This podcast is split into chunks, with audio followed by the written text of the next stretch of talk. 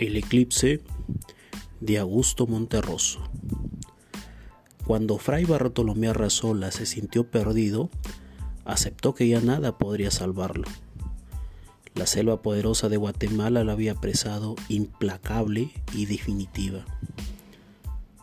Ante su ignorancia topográfica, se sentó con tranquilidad a esperar la muerte. Quiso morir allí, sin ninguna esperanza, aislado con el pensamiento fijo en la España distante, particularmente en el convento de los Abrojos, donde Carlos V condescendiera una vez a bajar de su eminencia para decirle que confiaba en el celo religioso de su labor redentora. Al despertar, se encontró rodeado por un grupo de indígenas de rostro impasible que se disponían a sacrificarlo ante un altar un altar que a Bartolomé le pareció como el lecho en el que descansaría al fin de sus temores, de su destino, de sí mismo. Tres años en el país le habían conferido un mediano dominio de las lenguas nativas. Intentó algo, dijo algunas palabras que fueron comprendidas. Entonces floreció en él una idea que tuvo por digna de su talento y de su cultura universal y de su arduo conocimiento de Aristóteles. Recordó que para ese día se esperaba un eclipse total de sol y dispuso en lo más íntimo valerse de aquel conocimiento para engañar a sus opresores y salvar la vida. Si me matáis, les dijo, puede hacer que el sol se oscurezca en su altura. Los indígenas lo miraron fijamente y Bartolomé sorprendió la incredulidad en sus ojos. Vio que se produjo un pequeño consejo y esperó confiado sin cierto desdén.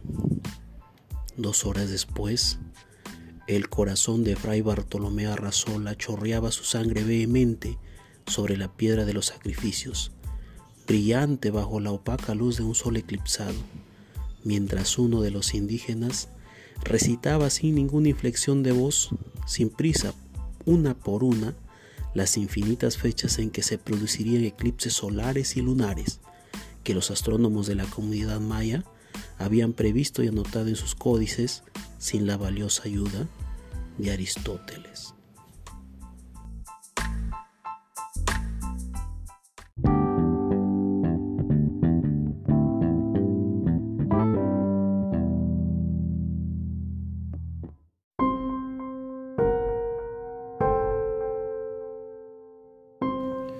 El féretro ambulante de cuentos y tradiciones peruanas.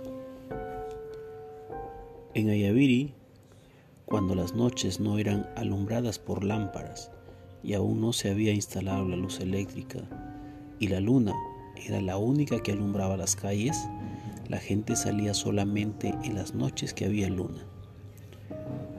Contaban los noctámbulos que en ese tiempo pasada la medianoche, el féretro que se guardaba en la iglesia y que era un rústico ataúd de palos en el que se llevaban los restos de todos los pobres que no podían costearse el cajón, ese féretro salía de noche a recorrer las calles, produciendo un ruido macabro como de asomenta que se tumba y se levanta.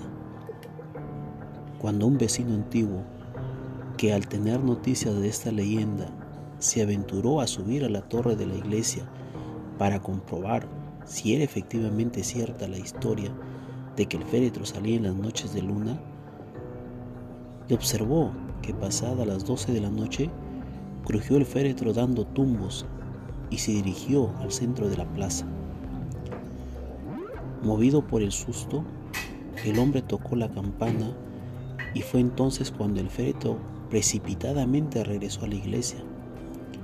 Al poco rato, nuevamente salió el féretro y avanzó hasta la esquina opuesta de la plaza. El observador tocó la campana y el féretro nuevamente regresó al templo. Por tercera vez volvió a salir el féretro y entonces el observador quiso percatarse hacia qué lugar se dirigía y con gran asombro vio que el féretro doblaba una de las calles y entraba a la casa de una familia apellidada Bustinza y que de ésta salió conducido por cuatro hombres vestidos de negro que llevaban cuatro velas encendidas y traían un cadáver. El observador se retiró tembloroso y estupefacto. A los ocho días murió un miembro de dicha familia. Por esto ha quedado la tradición de que ocho días antes de que fallezca un vecino, el féretro se anticipa.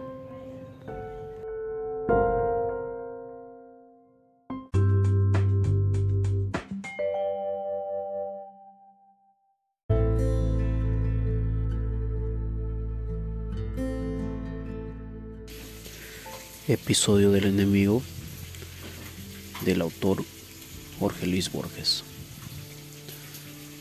Tantos años huyendo y esperando, y ahora el enemigo estaba en mi casa. Desde la ventana lo vi subir penosamente por el áspero camino del cerro. Se ayudaba con un bastón, con un torpe bastón que en sus viejas manos no podía ser un arma, sino un báculo. Me costó percibir lo que esperaba, el débil golpe contra la puerta. Miré, no sin nostalgia, mis manuscritos, el borrador a medio concluir y el tratado de Artemidoro sobre los sueños, libro un tanto no anómalo ahí, ya que no sé griego. Otro día perdido, pensé. Tuve que forcejear con la llave, temí que el hombre se desplomara, pero dio unos pasos inciertos soltó el bastón que no volví a ver y cayó en mi cama rendido. Mi ansiedad lo había imaginado muchas veces, pero solo entonces noté que se parecía de un modo casi fraternal al último retrato de Lincoln. Serían las cuatro de la tarde. Me incliné sobre él para que me oyera. Uno cree que los años pasan para uno, le dije pero pasan también para los demás. Aquí nos encontramos al fin y lo que antes ocurrió no tiene sentido. Mientras yo hablaba, se había desabrochado sobre todo. La mano derecha estaba en el bolsillo del saco. Algo me señalaba y yo sentí que era un arma. Para entrar en su casa he recurrido a la compasión. Le tengo ahora a mi merced y no soy misericordioso. Ensayé entonces unas palabras. No soy un hombre fuerte y solo las palabras podrían salvarme. Atiné a decir, en verdad que hace tiempo maltraté a un niño, pero usted ya no es aquel niño ni yo aquel insensato. Además, la venganza no es menos vanidosa y ridícula que el perdón. Precisamente porque ya no soy aquel niño, me replicó, tengo que matarlo. No se trata de una venganza, sino de un acto de justicia. Sus argumentos, Borges, son meras estratagemas de su terror para que no lo mate. Usted ya no puede hacer nada. Puedo hacer una cosa, le contesté. ¿Cuál? preguntó despertarme. Y así lo hice.